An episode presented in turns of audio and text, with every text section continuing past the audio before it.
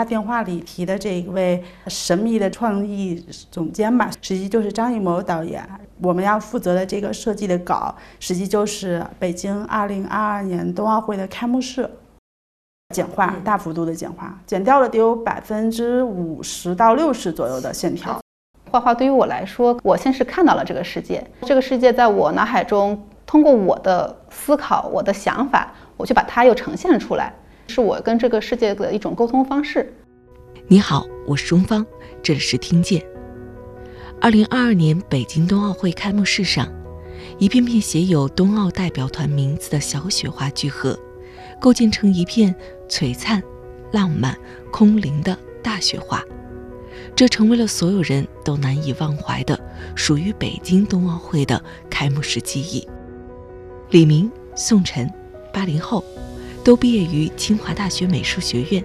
现在都是中国日报划时代工作室的首席插画师。业务能力出众的他们，在二零一九年都接到了一个神秘的设计邀约。今天，我们就从这里。开始听见，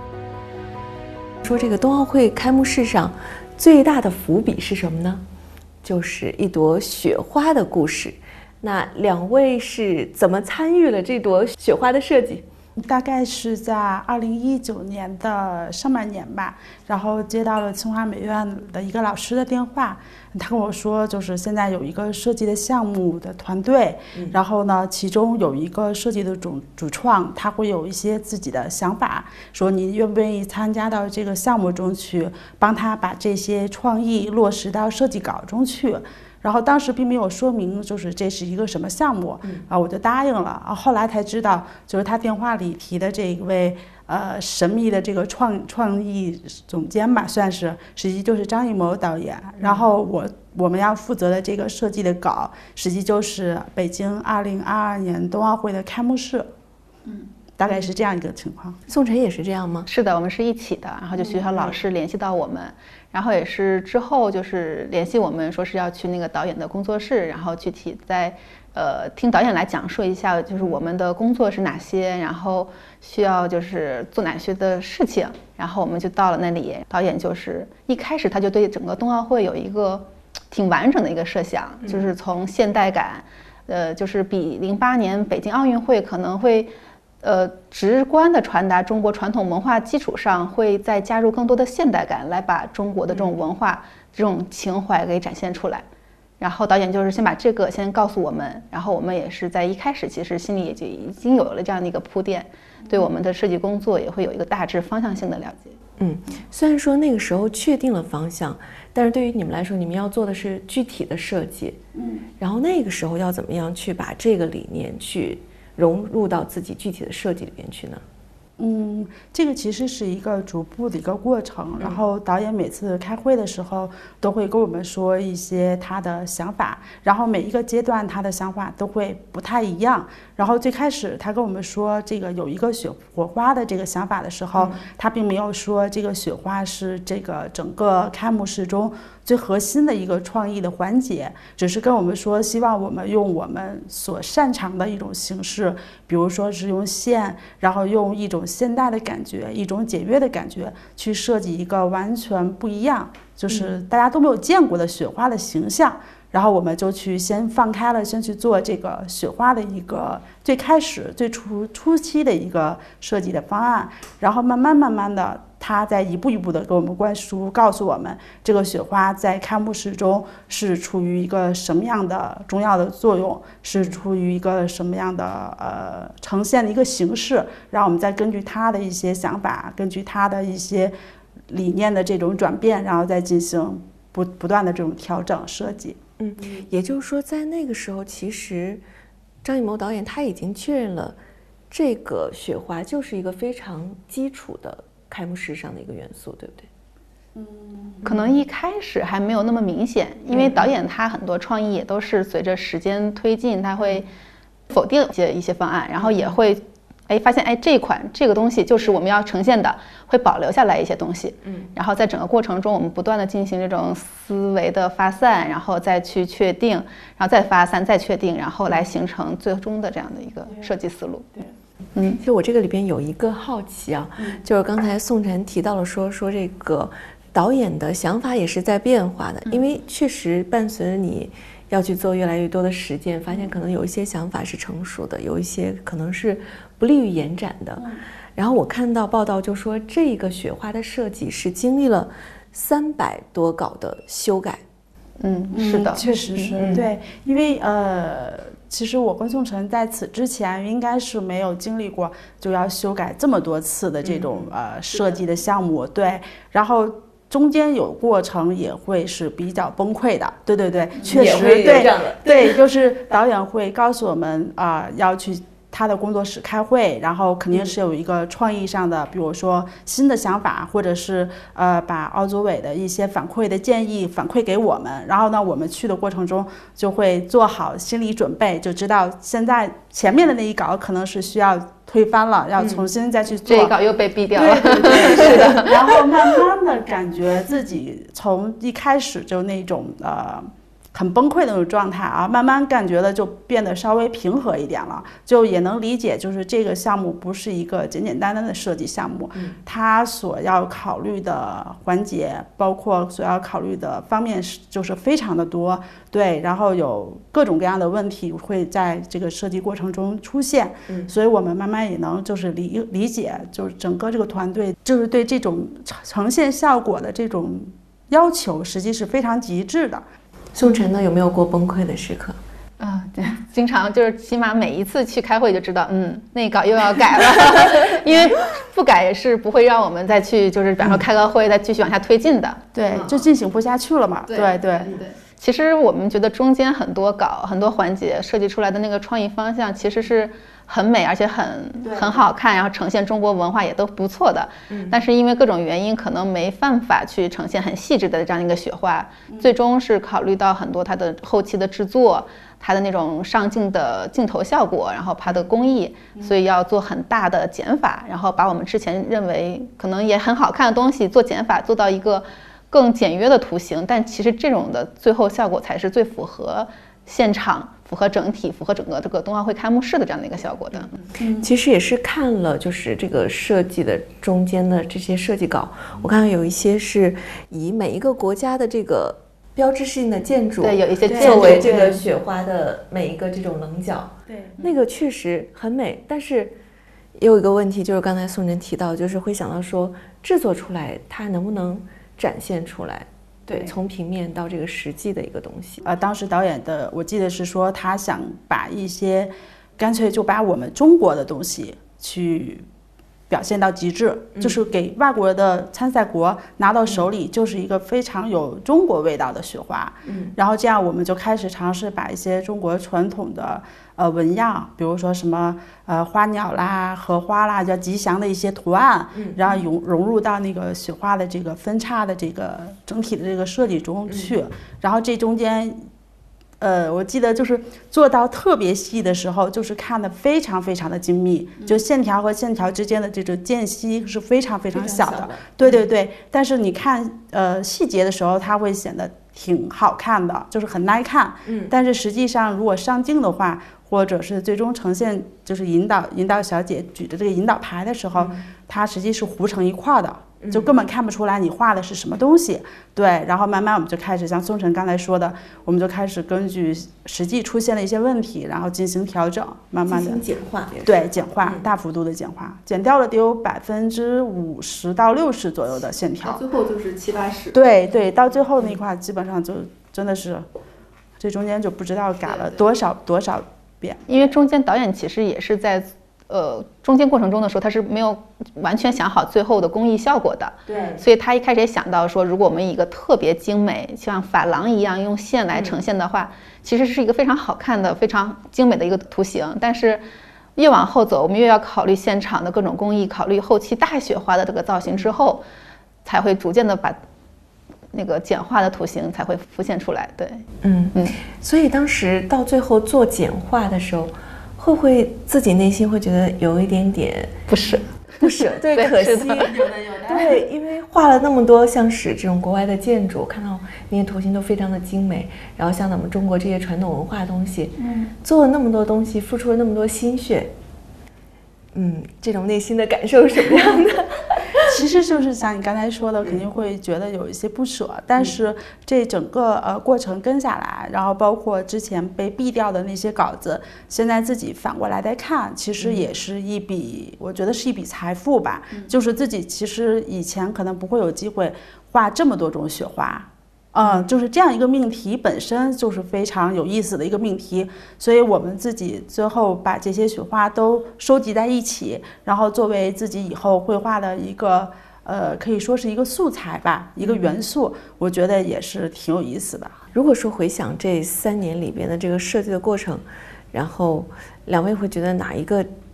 点是觉得印象最深刻的？其实我对于。当时我们做了一些图形，然后导演就把这些图形拿到了后期让他们打样。那一次其实印象很深刻，因为我跟李明都是，呃，从画插图到做这个冬奥会图形的前期设计，我们其实对后期这种工艺是了解挺少的，就是以前也没有参与过这种国家这种这么重大项目的这种设计。但是真正到我们知道我们的做的我们画出来的图形真正变成一个实物，你拿在手里的时候，那种感觉是不一样的。就真正我看到了它的材料的光泽，它的发光的效果。它真正导演说啊，它在镜头镜头里面，它那个光会不会糊糊成一片的时候，我们才知道，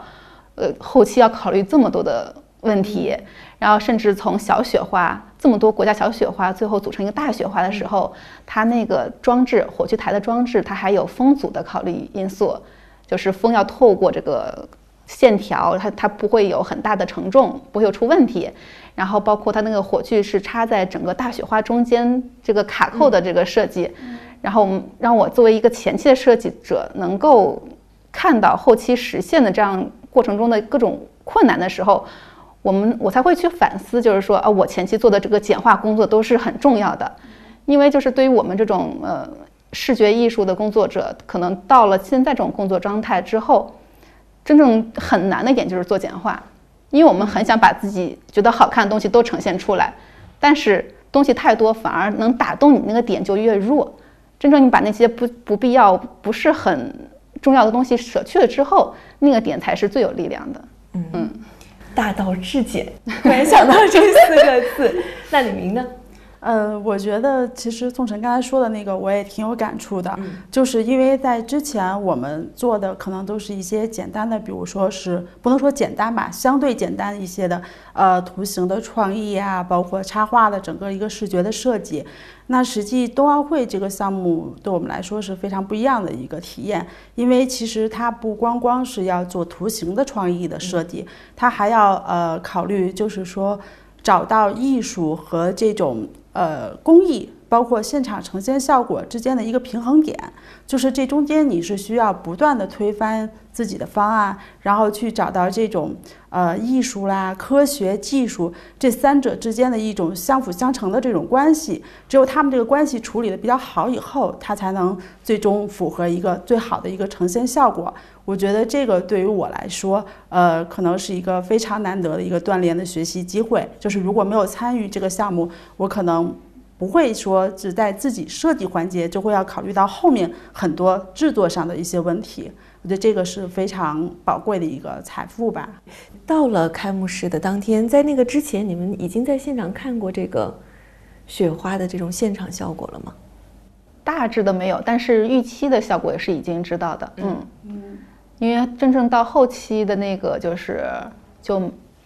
没有继续去跟进，因为我们做的还是主要是前期的工作。嗯啊，后期的话就是，呃，从小雪花他们那个什么蜂巢结构，然后形成大雪花，呃，大概的设计理念都是知道的，但是最后效果真正是在电视上看到的。嗯，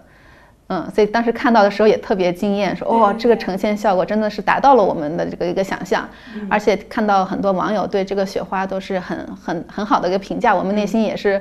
呃，才放下了一一一块儿，说哦，总算完成了这个自己的使命了。嗯嗯，当时你是在什么场景？呃，我记得当时就是在电视机前看的嘛，就是我和宗辰都没有去的，在现场去看，然后当时还不到。不到就是开幕式开始的时候，就自己心里就还挺激动的，因为还是挺期待的，就看到这个雪花最后呈现的效果是什么样。然后后来看到雪花从屏幕上纷纷落下来，然后汇聚成一朵大雪花以后，我觉得内心真的挺激动和自豪的，就脑海里就回想起来这自己这三年的呃所付出的这些点点滴滴，然后又想到嗯，就是说最后的这个呈现给世界观众的这么一个中国式的浪漫的这个故事里面，有我们奉献的一份小小的力量，所以就感到嗯特别的满足。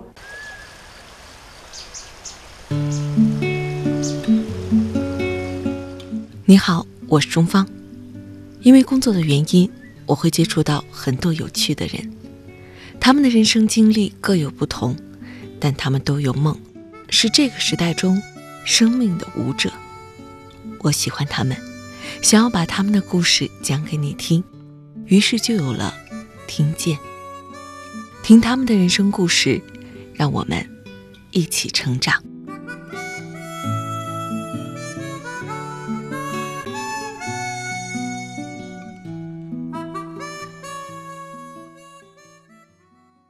就是说到你们的创作，我就感觉到，其实你们每一次的创作都要面临不同的主题，然后可能不同的违约方，那其实面对这些的时候，作为一个创作者，你们会怎么出发呢？然后在日常的生活里边，又怎么样去不断的保持这种创作的灵感？我是这样，就是我的个人的经验吧，或者是呃的一个习惯性的一个一个创作的一个流程，就是我在接到每一个命题的时候，呃，我其实是尽可能的把它作为一幅独立的艺术作品去创作，就不仅仅是考虑它是最后，比如说是呈现在报纸上，或者是用在包装上，我可能会抛开这些，先是把它作为一张。单独的、独立存在的艺术作品去创作，然后除此之外呢，呃，我会就是会抛开一些命题的一些。束缚就是说，可能有一些比较看似枯燥的命题，它实际上是可以你自己去自发的去找到一些呃自己创作的一个兴奋点。就是每个人的兴奋点可能都不一样。那像我，我可能就会去找自己比较喜欢表达的、自己比较善于表达的一些方向。然后我可能也会更注重去表现这个对于主题的一些内在的一些思考，然后去怎么样去用自己的形式把这个主题给更。好的表现出来，我觉得这也是需要具备的一个能力吧，就是怎么样从呃一个命题中，然后从一个风格的限制的一个框框中，然后和自我的这种兴趣点，对，跟自己的兴趣点，跟自己创作的。擅长的方向，然后去做一个结合，然后去做一个创新、一个尝试。我也比较喜欢，就是说去尝试不一样的，比如说构图，不一样的呃艺术表现的形式。我就喜欢做这方面的尝试。这样，同时你在尝试的过程中，它实际是一个学习成长的过程。然后你在这个过程中，你也可以慢慢找到自己，没准有新的呃。创意点，或者有新的感兴趣的领域，我觉得这都是非常呃可以让你能保持你这个创作生命力的一种方法吧。然后除此之外，我觉得也需要是保持一颗呃勤奋好好学求知的这颗心，就是不断的去学习一些优秀的东西，去学习，比如说像中国的文化，或者是啊中国的。文学，或者是比如说中国的色彩，各种各样的知识，从其他的知识中去获取自己的养分，然后这样的话，自己的肚子里的东西可能才会更多，表现出来的对，然后自己能掏出来的东西也会更多，就是不会至于到每次接到命题或者是呃一个一个框架框住以后不不知所措，不知道该怎么下笔。我觉得这个也是一个非常。需要具备的一个能力吧。你看，宋晨师姐已经分享完了，你有什么话说？呃，其实作为一个这种中国的视觉艺术工作者啊，然后其实我觉得，呃，中国传统文化其实是刻在我们骨子里的，不就就更不用说我们十几年来这种对于这种文化图形的这种学习，我们去当我们用画笔去展现我们现在看到的生活场景，去复原一个我们想呈现的画面的时候。中国文化其实就随着我们的画笔，其实就已经呈现在画里面了，啊，然后其实我们在之后的工作中，更多的是就是拿一些当下的审美元素，然后来跟这个传统做一个结合，然后就是吸取年轻人更喜欢的，或者说是呃某些群体更喜欢的方式，然后做一些创新。然后具体至于一些细节的话，就是也是从我们生活中来找到这样的一些很小的兴趣点或者有意思的地方。比方说，哎，我突然间拍到一个很有意思的垃圾桶，可能这垃圾桶在普通人眼里看，可能它就是一个垃圾桶，但我突然间在那一块的废纸里面找到了一个很好的色彩的一个灰色的和鲜艳颜色的一个配色方案，可能就是我下一张画的这种配色的灵感来源。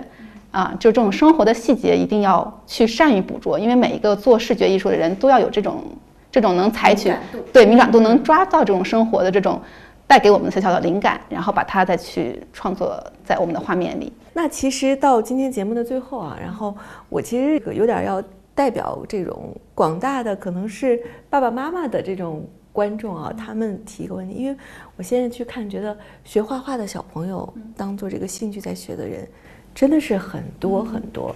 然后两位是我刚才也请教过了，宋晨是大概六岁，嗯，开始学画画，然后李明更早，三岁就开始学画画了，然后都是从少年宫学习，然后一路一路的这样走上来，最后到了都是清华美院，对吧？嗯，所以对于可能父母来看，你们两个人都是学画画非常成功的典范。对于你们来说，你们这一路走过来，作为一个过来人，能够给他们分享一些什么非常有益、有价值的经验和建议呢？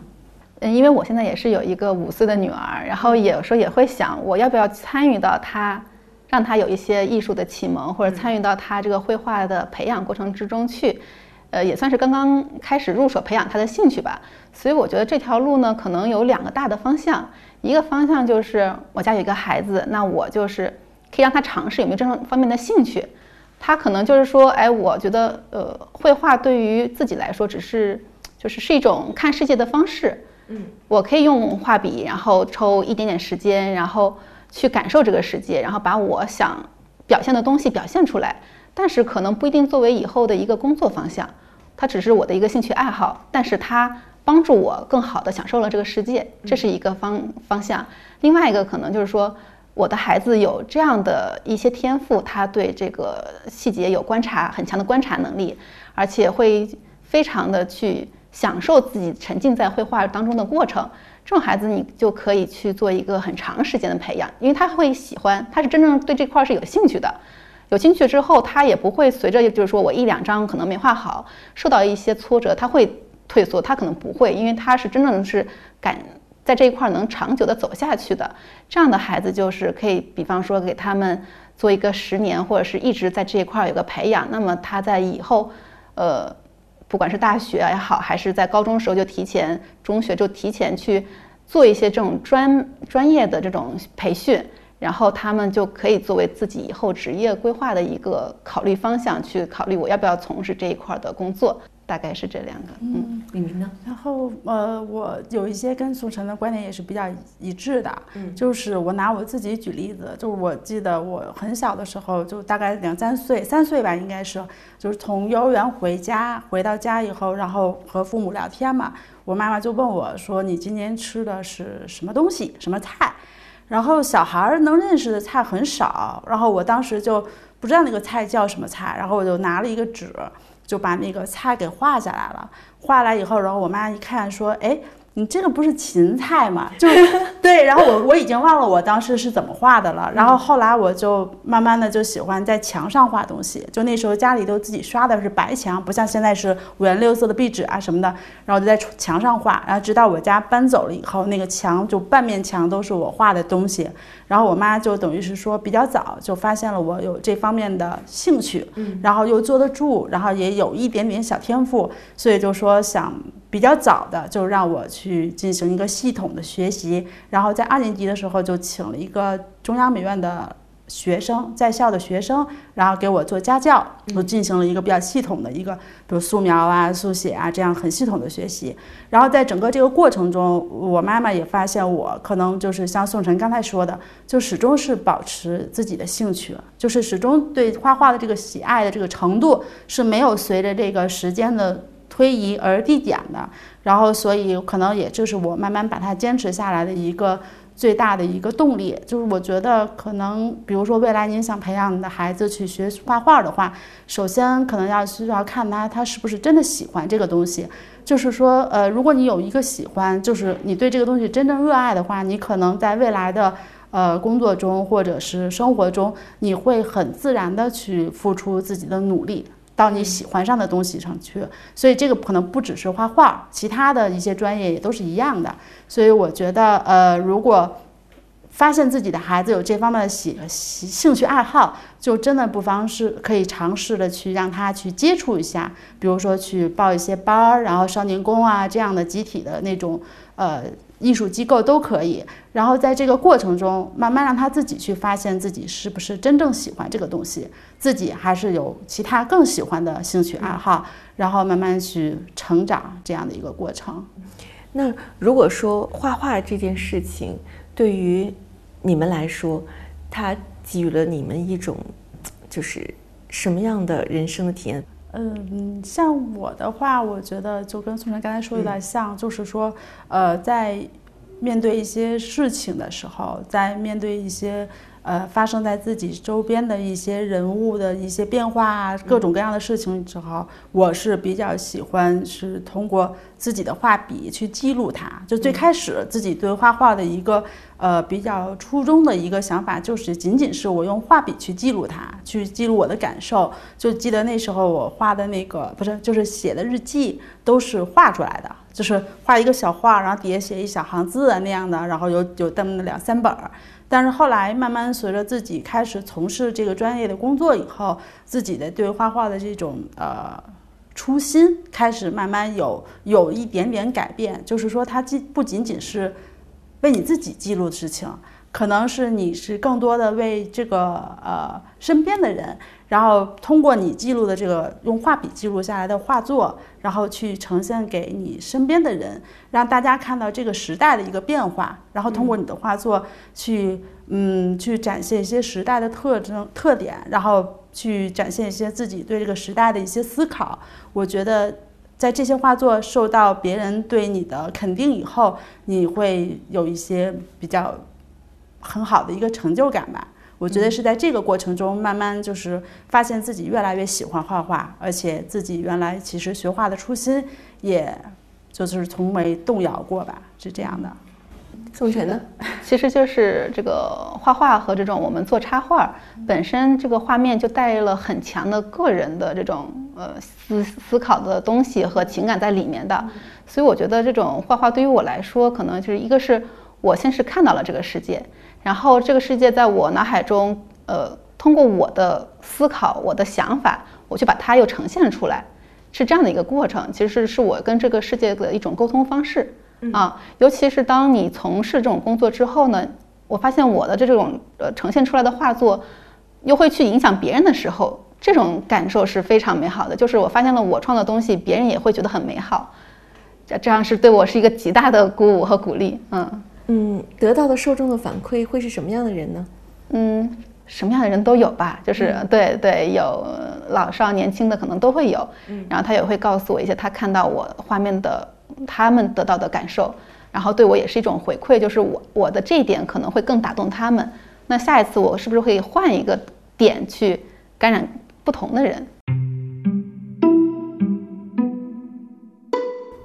李明宋晨的故事就听见到这里了。这期节目也制作了视频版，你可以在央视频上搜索“听见雪花背后的故事”，就可以用视觉的方式感受他们的作品和他们的人生。我是钟芳，我们下期节目一起继续听见。一个人整理头发，一个人买早餐，一个人。